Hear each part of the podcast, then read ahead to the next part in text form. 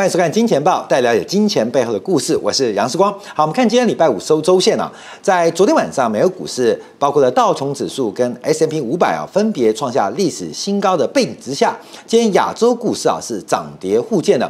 那包括了日本股市，包括了韩国股市，今天小幅的反弹。那台北股市是出现了小幅的压回啊。那大陆股市啊，A 股今天是在连续下跌修正之后，在这边出现了反弹跟反攻，但密切注意科创板即将问世之后的资金。排挤效应，因为这个科创板的一个问世啊，对于资金排挤的效应应该会越来越大，而且包括了核心的投资，包括了边缘投资，还有包括这个乐色的投资，在之前我们做专题也特别来做一个解读跟追踪。好，另外我们看到，包括在今天的这个汇率市场的表现啊，因为目前日元的表现是非常非常强劲，另外黄金仍然在一千四百点。一千四百元附近做震荡，我们还持续看好黄金后续的变化。怎么做解读？我们今天几个重点，第一个是要解读是美国的这个消费者物价指数的一个最新成绩啊，因为在最新公布昨天晚上，美国六月份的 CPI 啊，消费者物价指数是超出预期的。目前美国的物价跟市场上的期待似乎出现了一些变化，特别是核心 CPI 不减反增，来到了二点一 percent，这个二点一 percent 的这个增长。等一下，我们要解读啊，它的基础是在于去去年的高基期之下，也就是在高基期的背景之下，美国六月份的消费者物价指数仍然是进行攀高动作。所以，我们第一段会从这个 CPI 做观察，另外从细项会做解读，还有包括从细项跟带动物价的项目来做一个观察。那另外从整个美国目前经济局势的变化来做掌握，因为。美国股市创高，可是经济基本面却出现了持续性的恶化。那这个恶化会反映在物价的部分项目当中，那同时可以反映到七月份美股行情。好，另外我们要解读的是，包括了在前一天公布的中国消费者物价指数。所以今天我们两个重点就是美国跟中国的消费者物价指数。世光在之前《金钱报》提到，消费者物价指数其实在我们宏观经济的分析当中，它是一个落后指标。它是一个滞后指标，可是它的重要性是总和 需求跟总和供给的缺口，总和供给跟总和需求的缺口，而这个缺口的发生会使得物价。趋势性的走高或长期性的脉动，或是走低或长期性的紧缩。所以，消费者物价指数虽然在我们总经的宏观经济的判断当中，它是一个落后指标，可是它可以看出它是最及时、最快速的全社会资源调度的总和需求，跟全资源、全社会资源调度的总和供给，它们之间的关系啊。所以。今天一口气把全球中美 G2 两大国的消费者物价指数来进行解读，而这个解读是要进行预判的工作。那最后我们要特别提到，因为这几天涨闹最凶的是这个日韩的这个贸易大战。那日韩的贸易大战怎么在这个时间打起来啊？特别是文在寅忽然挑起了日本跟韩国之间的二战的这个民族的仇恨跟情绪。那文在寅的思考又是什么？而日本对于韩国的反扑，这个选择的工具跟商品非常的诡异。那项庄舞剑，意在沛公。日本对韩国制裁的相关的原物料，有打击到中国供应链的味道，你懂我意思吧？所以这个是唱双簧吗？这个文在寅挑了一个自己加分，可是不会减分的民族情绪。日本挑出了一个自己不会减分的贸易报复，不见得加分，可是对于中国下半年的景气却都是减分跟不利的。所以，到底日韩贸易危机啊，到底出现什么变化？当然，我相信很多观众已经追踪到了。我们要持续做观察跟解读，到底是日韩在民族情绪上的冲突，还是日本跟韩国在全球产业的这个分工当中出现了结构性的矛盾？就是中美结构矛盾，日韩出现结构性矛盾，而这个矛盾透过了一个二战时间对于劳工的一个求偿行为而正式宣告引爆。这是我们第三段做解读的。好，那么今天快速解读一下，就是我们今天这个美国的消费者物价指数啊，因为现在大家都知道这一季这一波行情啊，美股市的创高啊，它主要的来源是在于美联储的这个利率决策的一个决议，还有特别是前天，包括我们看到了呃，美联储主席鲍威尔在这个呃国会进行听证的时候。认为这个降息是非常呃有助于目前调解美国景气的问题。美国景气哪里有问题？美国景气哪有问题？嗯，你懂吗？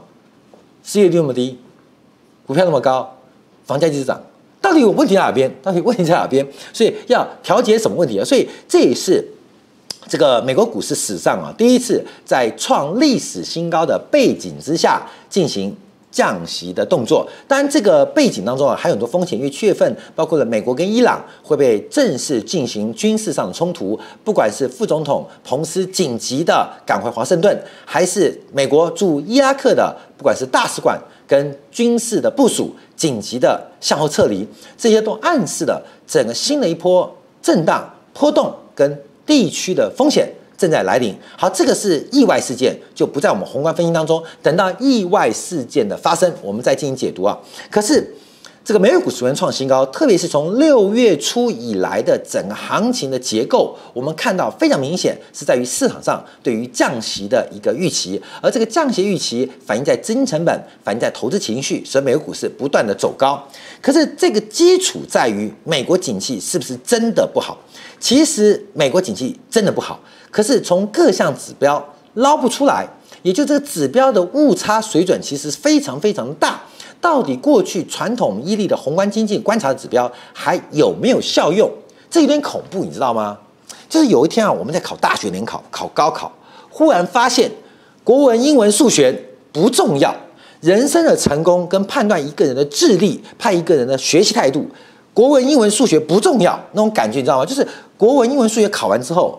第一名的学生表现不是第一名，最后一名考上的学生或考不上的学生，他表现不是最后一名。这代表的不仅是国文、英文、数学作为指标的失败，更会导致整个教育体系的失败。所以怎么样？我们都知道他已经失败了，可是也找不到更好的指标，就是每年继续应考国文、英文、数学，再加其他的科目。好，现在宏观经济分析也是在这个逻辑，就是我们看到的所有指标。是不是就是一个观察世界的这个度量衡？其实这已经变成一个疑问句啊，就是这些的这些指标到底有没有能够让我们了解，或是能够呃深刻的一个感受到经济的变化？我们先看到这个 CPI，因为昨天晚上公布的这个美国消费者物价指数啊是非常非常强劲啊。我们从这个指标，观众可以从大图来做一个掌握。公布出来数据是年增率，去年同比啊六月份是上涨了百分之一点六。仍然低于美联储的百分之二的水准，但环比啊，就是月增率，六月份比五月份是上涨了百分之零点一，那是连续呃两个月还三个月的走高啊。那扣掉了能源跟食品，扣掉能源跟食品这个波动率比较大的这个物价是上涨了二点一 percent，超出市场的预期，也超出了。美联储 FED 的目标，那月增率，月增率，月增率是微分的概念啊。这个环比这是大涨了百分之零点三，是创下近一年半以来最大的单月的涨幅。好，这个是什么原因啊？我们第一个要剥离它的基期。我们从这个画面当中看，快没有？你看，嗯，我们现在回到这小图来做观察，观众注意到，因为你对比二零一八年的第二季，大家有看到二零一八年的第二季，它是一个基期非常高的基础。大家有注意到吗？这是二零一八年，现在二零一九年在这边嘛。我们这两个箭头是最新的。你往前推一年，因为年增率是跟去年同期的六月份做比较。那去年六月份的基期是最高的，也就是一个人他攀上了巅峰，今年他攀的比巅峰还更高。所以美国这个六月份的消费者物价指数为什么出现这种很诡异的一个数据，会如此之高？那到底它是一个偶发性的意外？还是整个政策判断可能会出现失灵，那进而导致资产价格的巨大风险。所以，我们这边就马上解读的就是下一张图表，就是有关于细项项目，到底是偶发性、偶然性的，还是趋势性，还是必然性的？我们先从这个物价做观察，大家可以从这个大表做观察啊，绿色项目是跌的。红色项目是涨的，那明显拖累物价数据的在于能源项目，包括了汽油，包括了电力，所以燃料项目跟去年同比都是出现明显的下滑，甚至六月份跟五月份相比仍然是个下滑的压力。所以从五月、六月来讲，连续两个月，美国的能源的价格跟能源周边产业，是衍生下游的，包括发电所用的电价，基本上都是。压制美联储呃压制美国物价的一个非常重要的单向方向方向啊。那往下看啊，这个上涨主要项目最特别的是包括汽车，包括了服饰这几个成为一个非常大的物价反弹的压力，反弹讲来的推力。不要忘记哦，服饰类在去年是拖累物价的因子。那去年基期偏低的项目，在今年出现反弹，所以我们看到六月份物价会走高，在于汽车价格跟服装价格这两个单项，去年的价格偏低，这要特别理解啊。那另外我们看到住房的项目仍然是维持非常坚固的变化，所以我们再往下做个掌握，哎，这个是我们这边这个图做追踪啊，就是我们可以看一下到底是什么带动的。第一个就服装、二手车，还有家用的这个呃家用家用品啊，这个是成为这次物价带动的一个最重要的方向。那另外医疗成本跟住房租金也在走高，所以出现很大的落差，就是美国的实质收入跟目前呃这个消费者的物价。似乎出现了一个同比增长的发展，那这代表什么意思呢？我们就以现在的角度做观察，美国的景气比我们目前的感受跟拿到的资料都要来得好，要来得好，因为它不仅是收入增加，而且它是同步对于必需品的。同步增加，要不是能源价格出现了一个同比下滑的因子，六月份的美国物价会比预期来得远远高很多。那另外，我们从画面当中这张面，这个是等于通膨的这个住房跟呃居住的成本，我们看到住房跟租金的一个上涨速度，这是年率哦。重新开始加速，那这个物价年率，尤其是租金跟住房价格，它是具有期间的僵固性。所以从昨天美国的消费者物价指数做观察，基本上它存在一个跟我们体会跟想象不同的地方，就是美国的景气，实体的景气比我们预期来得好。那为什么要降息？那不是会吃到更大的通胀吗？好，这就是明年最大的风险，就是美联储过度提早的改变它的利率决策方向，可能会对于物价产生巨大的一个风险。因为物价就像是火车，你知道吗？你要把它拉起来，其实需要时间，有时候拖不动，你知道吗？怎么用力拉，用力拉，就是宽松刺激再刺激，拉不动，拉不动。可是物价很特别，一旦拉起来，你要它减速，哇，刹不住。你懂吗？所以物价很难控制，原因就是物价这个收缩跟拉挤之间啊，存在了非常多呃时间的因子、产业的因子，还有投资者跟消费者的情绪因子，所以它不是那么好掌控的。可这个火车一旦拉动之后，假如在中间哎该加速的时候不加速，该减速的不减速，像我们转弯嘛，进弯慢，出弯快嘛。那你进弯不减速，那就会翻车哦。你出弯不加速，你可能被追撞哦。所以这个加减速当中啊，跟开车一样很难控制。所以我们现在看到美国的实质的景气是比我们预期来得更好。我们就要从另外一个图面再做观察，这是世光最常用的足球的一个队形图啊。这个队形图，嗯，它传达的意见就更妙了。因为从目前美国领先指标的采购经理指数，特别是制造业，是表现非常差。从 ISM 的 ISM 的这个制造业采购经指数啊，虽然 I 呃美国制造业在美国 GDP 大概一成啊，甚至不到，是创下了近三年以来的新低，近三年、近两年半以来的新低。所以整个美国制造业反映的领先指标是下滑的。另外，从货币层面做观察。货币层面做观察，我们是用三个月 LIBOR 跟美债十年期的收益率做一个剪刀差的对比，这跟中国不一样。等讲中国啊，基本上是同步往下的，也就是资金的流速，流速是变慢的。而且在美联储结束紧缩之前，美国的货币的基础货币的存量是减的，这是必然的，这必每个月还是减五百亿到六百亿啊。所以不仅存量减，而且流速放慢。从我们这张小图可以看得非常非常清楚。所以从经济的领先指标也不错。从整个货币的流速跟存量，不是不错，很差，是也错，也也不好。那为什么 CPI 会反弹？好，这边带出来的因素就是我们特别要值得做下一步关注的地方，就是美国的经济它出现一个我们所有人都认为感受不好，包括美国人都认为经济不好哦。你看去第五大道，我朋友的刚从第五大道回来说，好啊，景气非常糟糕。哎，那个精品是没有在网络上买的哦。所以曼哈顿的房子最近也是有出现非常大的溢价空间。所有你凭肉感，你去耳朵听，眼睛看，基本上美国景气都不好。从包括我们讲 PMI、ISM 的，包括从货币的一个动作都不好。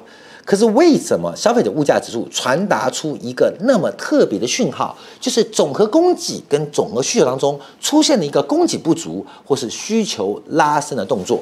所以回来看，答案就在前面之中，也就是资产价格它不断的走高。我们在传统的经济学哦，就是这个凯因斯学派会提到了，就是工资通胀，因为啊。这个全球的经济学大概在这个上个世纪末，呃，上个上上个世纪末跟本世纪初出现非常多的演变，包括了从传统的什么重商主义、重农主义进入从古典学派到新古典学派到货币学派，这是呃七十年前的学派的分支。可是我拉马克思来讲哦，因为所有的经济的产出都跟什么必然有关，跟人有关，所以以前是劳动力。跟其他要素的分配权的对决跟矛盾，你懂我意思吗？马克思逻辑是剩余分配权的决定论嘛。所以在呃过去啊，可能在六零年代以前，一九六零年代以前，呃，人类的五千年的文明都是剩余分配权的斗争。呃，简单的，我赚的钱都交给房东啦，你懂吗？我工我辛辛苦苦上班，一个月赚三万块钱，就我住个套房一万八。我的所有的劳动创造的剩余价值，六十 percent 被房东给用租金给剥削了。我们要打倒房东，哎，这就是剩余分配权的矛盾跟争论。这是在传统学派，所以在过去当中最强调的是工资通膨，也就是一旦经济的剩余分配权回到了劳动者手上。它会创造极大的需求，因为劳动者是我们大家有钱的，不就东买西买，东西买，黑买白买，黑白买嘛。所以以前最害怕的是一个工资带动需求面的膨膨胀，另外一个是成本推升的膨胀。对于现在经济行为的解读完全失效，你懂意思吗？呃，回到马克思的盲点哦，因为马克思他不认识电脑。在马克思的年代，没有一 G、两 G、三 G、四 G、五 G、G、六 G、G、七 G、G，你知道没有这个概念，也没什么 AI 人工智慧，更没有 Big Data 的概念。所以现在我们看到，整个全球的收益的剩余分配权，它不仅不是给劳工，它也不是给地主，而是往资本报酬做堆积。也就是在现代这个社会，资本、资本钱所占于的。钱所就是一块钱投下去，要求更多的回报，所以资本、土地、劳动力啊，另外创业家精神呢？再说啊，这三种休谟德的三要素，现在劳动者的剩余分配权力量非常薄弱，非常薄弱，非常薄弱。你看嘛，最近台湾啊，这个长荣航空的这个工会罢工啊，他的手段粗不粗暴？很粗暴。可是站在一个左派思想的有为年轻人，我们一定挺到底。因为她是最美丽的空姐，你知道吗？我们挺到底，也都是漂亮女生，挺到底。但你看到，不管是社会的气氛，包括了政府的态度，都是对于劳动者是漠视的。不要讲女性议题，连对于左派工会的强烈诉求都是漠视。当然，桃园这个产工会有非常大的一些呃值得争议的地方，可是左派运动这个这个独这个大旗一举举起来。受受不到社会普遍的关注，什么意思？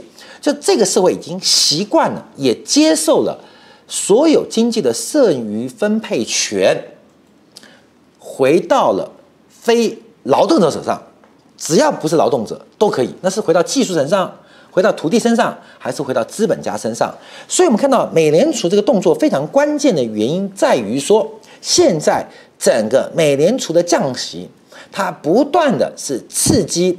资本的报酬，甚至刺激到土地要素的分配权，但剥削了劳动的剩余分配权。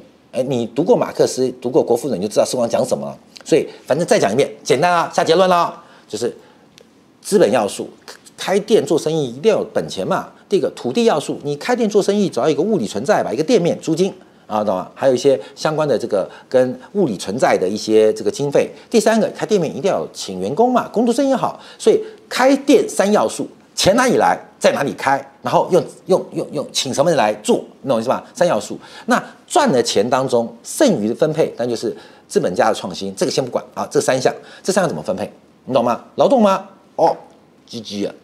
土地吗？在这边，呃呃呃呃，居一半还蛮强的，重点是资本利得。所以目前整个美联储动作，它不断的刺激股市，它只是加大这个矛盾。我们仍然为什么对于明年第二季非常悲观？因为对于资本刺激，对于资本市场的剩余分配权的扭曲，将会在明年这个时间下是算给大家听啊。为什么是明年第二季会出现巨大的风险？来自于原因就是这个市场的一个。矛盾跟恶化程度已经远远超过大家的想象。这一波多头出现危机跟杂音，A 股市场的低点仍然是遥不可及啊！这一波二六三八的低点会做跌破的动作。中国股市的超级买讯已经完全实现了，躲开二零一八年风暴，掌握二零一九年机会。我是杨世光，我在金钱报。好，我们再往下做观察，就讲到了大陆啊，这个中国啊，因为中国的 PMI 的一个表现，在前天公布 CPI 消费者物价指数年增率是二点七 percent，跟市场预估相同，而且连续四个月维持在百分之二之上。好，这个中国的。这个呃物价循环，我们在过去几个月的金钱报节目有提到，跟美国是不太一样的，所以我们回来观察一下这个物价指数啊，因为去年的这个物价的高激情因素会在今年相对于美国。中国的物价周期跟美国的物价周期，他们有时候会共振，有时候各走各的。通常各有各的机会不大，因为大家用共同的原物料，只是因为呃这个国家的宏观经济的组成分子不同，所以可能会出现不同的共振。中国比美国早一点点，也就是中国早见低点，中国早见高点。那刚刚我们说美国美国的这个 CPI 基期因素来到最高峰，现在我们要注意到，因为理论上。中国的 C CPI 啊，以翘尾因素，大陆用法叫翘尾因素，以我们海外用法叫做基期因素。以基期来讲，其实现在的这个 CPI 的角度将会逐步出现转折，因为七月、八月、九月份见到高基期之后，其实其实这个呃基期垫高之后啊，基本上中国的物价以年增来讲会慢慢缓和，基期因素，因为 CPI 缓和会有助于第三季的货币政策投放。这大家掌握，配合科创板的一个市盈率、本益比的创造，可以做留意。可是我们现在观察，因为今年最大的变数在这边啊，就是食品价格，尤其是我们看到，包括的像这个肉制品啊，这个猪肉啊、牛肉、羊肉全部大涨。我们看到猪肉啊，最新六月份同比价格是大涨了二十一点一 percent，牛肉涨了七点一 percent。那另外，羊肉跟去年同期涨九点八 percent。那为什么会大涨？因为猪肉本身的非用猪瘟影响，另外包括牛肉跟羊肉的替代材的这个连锁连面的效果。所以，除非你不摄取动物型的蛋白质，不然我们看到这个呃物价的因子仍然非常高。另外，鲜果受到今年气候的影响，现在有人乐观，时光仍然不乐观。所以，今年食品的。物价表现仍然具有极大的变化。好，我们再往下做观察哦，因为我们这边补充了一个叫 PPI，因为中国的库存周期到底结束了没？何时回补库存？我们从最近的这个原物料价格报价，还有从 PPI 做观察啊，现在二次探底的可能性依旧，而且正在发生，而且结束二次探底的变化，就是七月份必有一跌，买点会在七月份最小限出现，这个事情还要等。就是七月到九月，这个买点就落在七月到九月，你要继续等待。从整个 PPI 的因素可以观察到，因为物价的走低，使得库存可能清空了，可是回补的循环没有发生。你懂意思了吗？冰箱是空的，我后面就是冰箱，冰箱里面有好多好吃好喝的哦。那那，下次我站起来去拿，里面有各种各样的饮料，各式各样的饮料，所以我们看到这个饮料很多。那，哎，冰箱空的。不代表我就要去买哦，哎，亲爱的好朋友们，你家冰箱空了一定买吗？不一定，你家冰箱满的还继续买，你懂没有？冰箱买的肯定有购物狂，所以你会在冰箱买的背景当中继续买。但冰箱空了一定补吗？不一定。所以目前我们从 PPI 做观察，这个库存周期应该要见底了。可是回补的力道还没有发生。你从这个工业物价、原物料物价当中，我们可以这样做一个判断。当然，按照统计局的逻辑，是大宗商品它受到去年基期高的影响，加上人民币的变化，使得目前工业上游原物料的产品通缩压力是比较沉重一点点。所以我们可以观察一下，等到这些物价的转折还有 PMI 变化，买点不是最低，买点是起涨点。再次强调哦。买点不是最低点，买点是起涨点。我们从宏观分析的角度当中，可能可以抓到低点，也有可能错过低点，但没有关系，因为买点在于起涨点，而这个起涨点还是要继续耐心等待。所以，我们回来同样看这个这个球场的阵型图啊，回顾一样，中国的 PMI 目前仍然往下，然后 M1 跟 M2 剪刀差在扩大，加上这个 CPI 的变化，目前啊维持在百分之二点七。所以，事实上我们看到中美两国的共振现象，第一个。景气正在下滑，而资产膨胀、资产价格膨胀压力却越来越大，导致了所得分配权剩余所得分配权的恶化，这会替未来，尤其是明年第二季度经济产生非常大的风险。那为什么说 A 股会在七到九月出现买点？主要原因就是物价数据会改变，配合 PMI 跟剪刀差的恶化，科创板的刺激，会有货币政策的利多可以来做想象跟思考，这是大家特别留意的。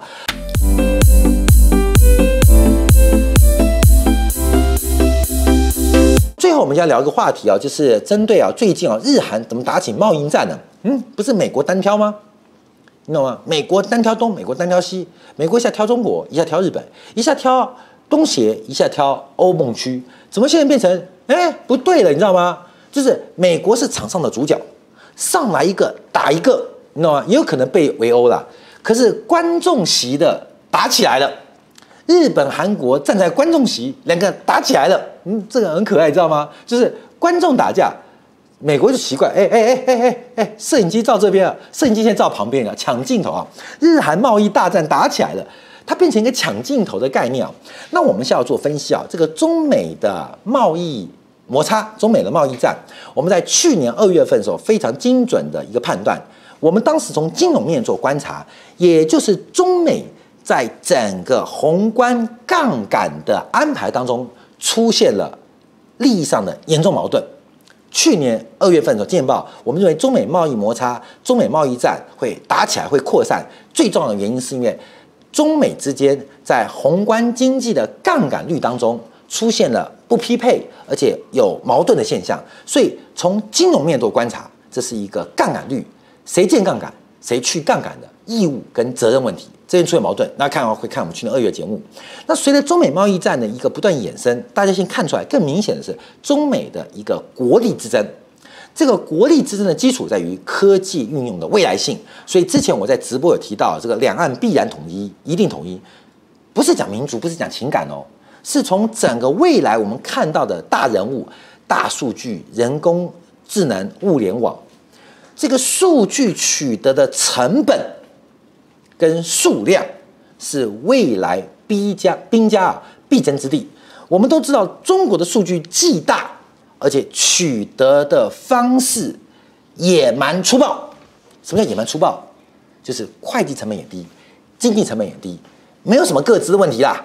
所以，对于整个大数据的累积，进来进行人工智能的试错，进行物联网的应用，中国光是啊这个底层的这个资产就比美国强多了。数量就多了，使用方面，所以基本上这是中美当中的科技对决，也是国力对决。所以包括五 G 啊，你看很多人针对科技做一个反击啊。那这个目前大家抢抢是整个配配套，因为美国不是做产品的哦，中国也不是做产品的哦。谁是做产品的？郭台铭做产品的，他们是专门做代工。这产品不是只做手机，他也做很多。他是所有的这个资源是以产品为导向的资源性平台，像郭台铭为主。可是我我把个人跟企业跟国家做对比，其实不恰当的啦。只是我们要举例。所以红海是平台吗？鸿海当然是个平台，富士康集团是个平台，可这个平台不是我们所谓的平台，它的平台是一个资源性的平台，像模具为核心的资源性平台，为的是达成客户交托的设计代工的需求，所以它是个资源性平台，所以毛利很低。那我们对比啊，这个还强调个人、企业跟国家做对比是不对的。可是以国家为例，像以台湾为例。台湾就是挑几个产业做产品。不是打造平台哦，而是做产品来拉动整个叫产业链的一个发展。其实严格来讲，也不是一个平台的思考，在国家层面。可是中国跟美国都是做一个平台的概念，他们今天做的方方面面，它是互为资源，从早期的资金建积累到技术的引进，到劳动力的一个升级等等，它是做个平台性的概念。所以我们看到的是，二零二零年之后，大家要选边站，你懂我意思吗？这个地球不再是以美国为最终需求，单一最终，哎，这不得了，又是最终又是单一，感觉像真爱，你知道吗？就是我只爱你，我最爱你也只爱你。这个世界从单一最终的美国市场，创造了世界的这个分工体系，你懂吗？是过去这五十年这样做，可是中国的变化使得全球变成。不是单一，但也是最终，就是我最爱你，不是我只爱你哦。以前是只爱哦，我常常在节目上讲，用爱情来讲，哎，观众朋友，老老婆都会问你，会说你爱不爱我？我最爱你了，这话有问题。你是只爱我吗？只爱就没有最爱问题哦，只爱只有一个，最爱是排序。所以过去是只爱美国，现在变成最爱美国，这个基本上逻辑就变不一样，所以大家要理解哦。所以现在一旦有了最爱跟第二爱还有第三爱，那这变化就不一样。所以整个的变化跟冲突，你想嘛？你去讲男女朋友，当你老婆她最爱你，她有第二爱；当你的老公只是最爱你，还有第二爱，哎，这个世界问题会变得不一样哦，你懂吗？就开始了矛盾跟争执。所以现在会有更多的冲突出现。这么什么冲突？就是当中美已经打完了，已经接近尾声了，因为中美的较量啊、角力啊，大概在川普要竞选。之前已经大概没有真的招数可以拿出来用了。现在干嘛？现在变成小人开打架。现在打架都是小人哦，你知道吗？就小人哦，那个不是人的，就连发言都不会发言。所以现在发行是整个中美的产业链开始要做选边站的动作。那文在寅的这个最高法院的判决啊，包括判定像三菱重工跟新一田驻京两家日本公司求偿，理由是二战期间以非人道的行为强行在殖民地殖民南时征用劳工，啦啦啦啦啦啦啦啦啦啦。那日本认为南方违反了日韩请求权协议，所以准备用经济制裁，从上礼拜以及开始啊，针对三项的关键半导体原料出口南韩。而进行加强管制。那三样产品啊，大家画面可以看到，不会念佛聚喜雅安、仙雅安、佛聚仙雅安。我们小编做旁边，氟化氢这个吃了就是会死掉的东西。光阻剂啊，这三样东西啊，基本上这个听起来就知道很高大上。嗯，它是物理存在长什么样子？是气体还是液体？应该是液体运送。那使用时候是用气体还是固状？这我就不知道，也不重要。也就是。现在牵扯到很麻烦，你知道吗？现在子瑜很辛苦哎、你知道吗？子瑜真的，我最近看新闻，子瑜这因为那个 Twins 啊，Twins，Twins，Twins 啊，当中啊有日本有韩国人，你知道吗？跑了一个台湾人，现在，呃，日本韩国打子瑜要劝架，你知道吗？子瑜现在 Twins 的最重要的功能是劝架。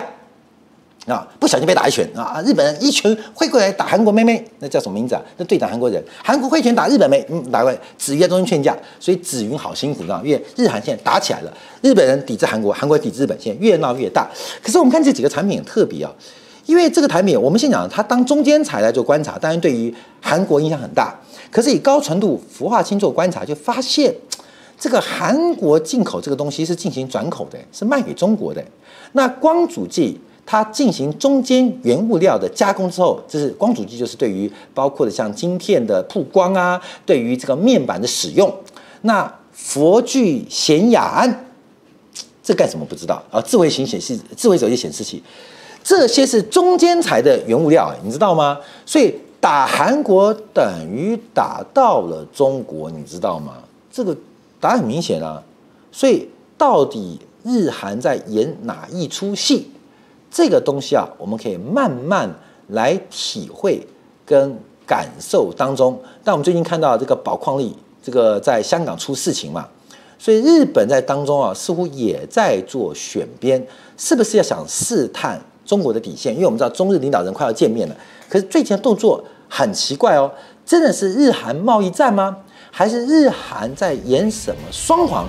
这我们持续来做追踪跟掌握。好，今天金钱报到这边做结束，我们下周一同一时间啊晚上会为观众做进一步全球国际跟财经的脉动解读。我们下周一同一时间再会。